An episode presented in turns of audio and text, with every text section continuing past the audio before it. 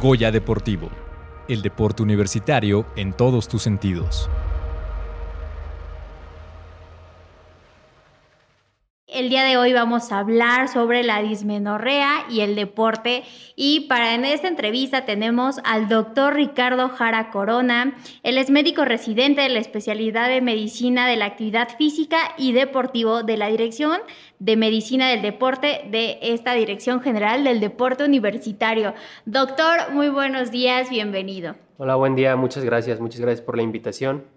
Eh, pues doctor, sin duda yo creo que es un tema eh, muy, muy importante, ¿no? Yo siempre lo he dicho que eh, este tema y más para las deportistas, pues es todo un reto, ¿no? ¿Por qué? Porque en algún programa de, de género y deporte yo mencionaba que pues sin duda esto puede ser incluso una limitante para aquellas que a lo mejor están en una competencia, para que puedan continuar sus entrenamientos. Pero a ver, doctor, eh, ¿A qué nos eh, primero nos referimos con dismenorrea?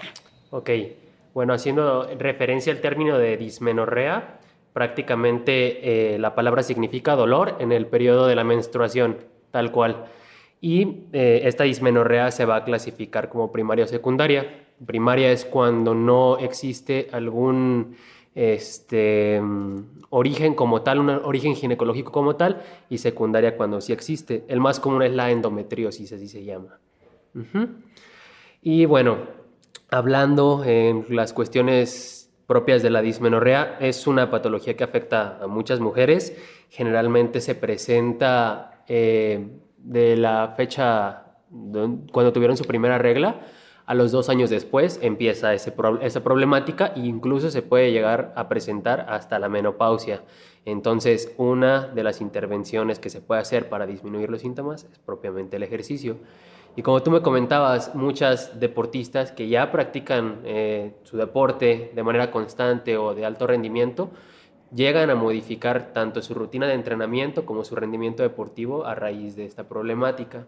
Entonces, eh, es muy importante tener tanto la parte, en el caso de las deportistas, la parte del médico del deporte, del entrenador, para poder ir ajustando sus cargas en este periodo y también por parte de un ginecólogo en caso de ser necesario dar algún tratamiento farmacológico para disminuir los síntomas. Muy interesante justamente esa parte. Eh, buenos días, doctor. Lo saluda Emanuel Novas. Y justamente tocando esta parte, usted habla de las atletas de alto rendimiento, pero por ejemplo, si en nuestro público hay gente cercana al deporte, pero todavía no llega hasta este alto rendimiento, ¿cuál podría ser su primer eh, sugerencia respecto a las mujeres que padecen esta dismenorrea? Ok. Eh, para empezar, eh, hay que establecer obviamente el diagnóstico en caso de que ya se presente el dolor ir eh, gradando poco a poco la actividad física que va realizando la paciente. Eh, hay estudios que eh, demuestran que la mejoría de, los síntomas se presenta más o menos a las 8 o 12 semanas de una intervención de un programa de ejercicio. Entonces es recomendable que empiecen, aunque no sea durante su periodo menstrual, durante el resto del periodo ovulatorio, etcétera, hacer actividad física o hacer deporte y el ejercicio o el, tipo de deporte que sea de ejercicio perdón que se ha visto con mayor efectividad es el deporte eh, o el ejercicio aeróbico perdón. Entonces em, los protocolos establecen más o menos realizar de 3 a 5 días a la semana aproximadamente 20 a 30 minutos de ejercicio aeróbico. Como ejercicio aeróbico me refiero a em, movimientos que involucren a la mayoría de los grupos musculares, el caminar, el trotar, la natación, etc. Entonces eso va a favorecer mucho y también deben de combinar esta parte del ejercicio aeróbico con un poco de flexibilidad y un poquito de ejercicio de fuerza. El yoga es una de las eh, modalidades deportivas que se ha visto que tiene una efectividad tremenda con la dismenorrea, de los que más se ha estudiado, entonces es recomendable también la práctica del yoga y fortalecer eh, el core de nuestro cuerpo, que sería la espalda baja y el abdomen. Eso ayuda mucho a disminuir los síntomas. Doctor, la es que justamente desconocía de estas actividades a lo mejor específicas para poder eh, disminuir justamente este tipo de, de, cólicos, ¿no? Que sin duda yo siento que también es un tema pues muy estigmatizado, ¿no? ¿Por qué? Porque a lo mejor la verdad es que... Eh, pues quien habla, quien a lo mejor ha sufrido este tipo de, de, malestares, pues muchas veces te dicen, ay, todo es mental, ¿no? Ay, estás exagerando. ¿No? Pero a lo mejor ya hasta que lo vives, ¿no? Y que incluso yo he conocido eh, personas que justamente por este tipo de, de eh, incluso se quedan en cama porque de plano no se puede ni siquiera eh, levantar, ¿no? Doctor, ¿cuál usted cree que sería o qué podríamos hacer justamente para poder a lo mejor sensibilizar justamente en este tema, ¿no? Digo, también este... a la audiencia que nos escucha, pero también inclusive a las y los entrenadores, ¿no? Que a lo mejor eh, podrían exigirle a sus alumnos, eh, a los deportistas, ¿no? De decir, ay, no, no seas exagerada, eh, tienes que entrenar y de la misma manera que lo has hecho otros días. Claro, claro, es muy incómodo, como comentas tú. eso ya está completamente evidenciado, se han hecho cuestionarios de calidad de vida y justamente en ese periodo eh, es mucha la incomodidad de las mujeres. Y recomendar a los entrenadores que eh, muchas veces quieren mantener la carga del entrenamiento durante estos días y pues tratar de hacer como un calendario. Eh, tanto llevar el control con su atleta y el entrenador de cuándo vayan a ser los días menstruales Pueden aparecer incluso antes de la menstruación, dos días previo, las molestias de los cólicos o de los dolores. Entonces ir ajustando las cargas de entrenamiento en ese tiempo y eh, ir progresando poco a poquito a retomar la carga otra vez, más o menos al quinto séptimo día de que se presente eh, la menstruación.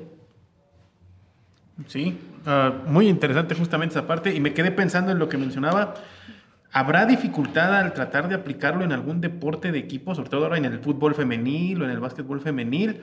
Ahí es donde a veces los entrenadores nos encontramos con estas dificultades. ¿Cuál sería la sugerencia médica para trabajar con un grupo grande de chicas? Claro, muchas veces ocurre un fenómeno ginecológico que muchas chicas se regulan eh, su periodo menstrual eh, cuando están en grupo o en equipo. Entonces muchas veces eso puede ser una facilidad para un entrenador identificar cuando la mayoría o los grupitos de chicas que estén en este periodo, em, trabajar específicamente esta parte que les comentaba de a lo mejor no tanta carga en el ejercicio de fuerza o de físico, trabajar un poquito más flexibilidad, algo un poquito más relajado y eh, ellas pues se sientan también cómodas para regresar con todo el entrenamiento.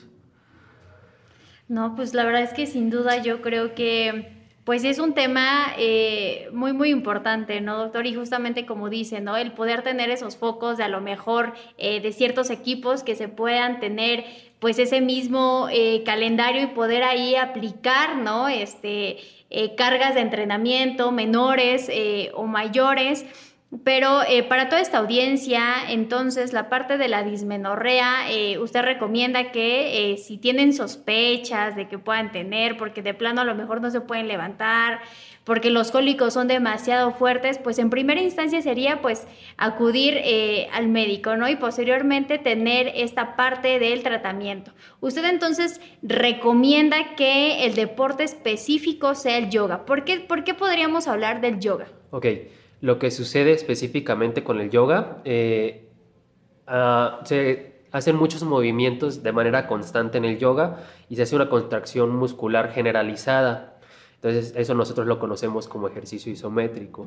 Lo que pasa eh, en la dismenorrea es que se elevan unas sustancias que se llaman prostaglandinas, que son inflamatorias.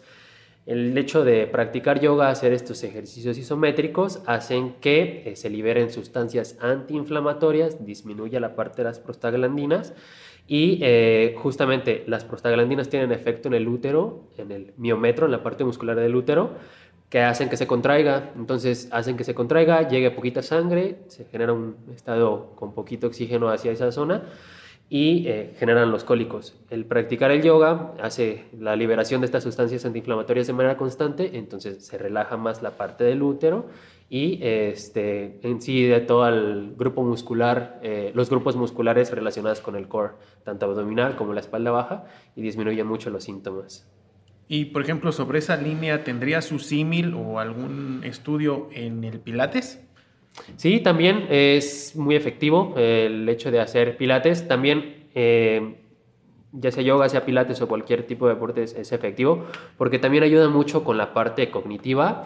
Entonces también las chicas se sienten mucho más cómodas de poder hacer una actividad cuando antes estaban acostumbradas a prácticamente, como mencionabas tú, estar en cama o algo así.